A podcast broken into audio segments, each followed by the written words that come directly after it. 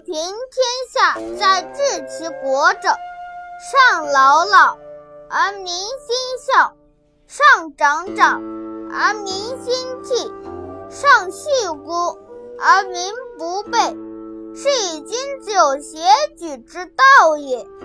所恶于上，无以始下；所恶于下，无以事上；所恶于前，无以先后；所恶于后，无以从前；所恶于右，无以交于左；所恶于左，无以交于右。此之谓协举之道。诗云：“诺之君子，民之父母；民之所好，好之；民之所恶，恶之。”此之谓民之父母。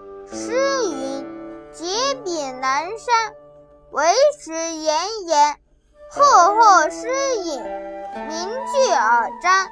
有国者不可以不慎，悌，则为天下路矣。”诗云：“因之谓散失，克配上帝。一见于阴，峻令不义。道德重则得国，失重则失国。是故君子先胜乎德。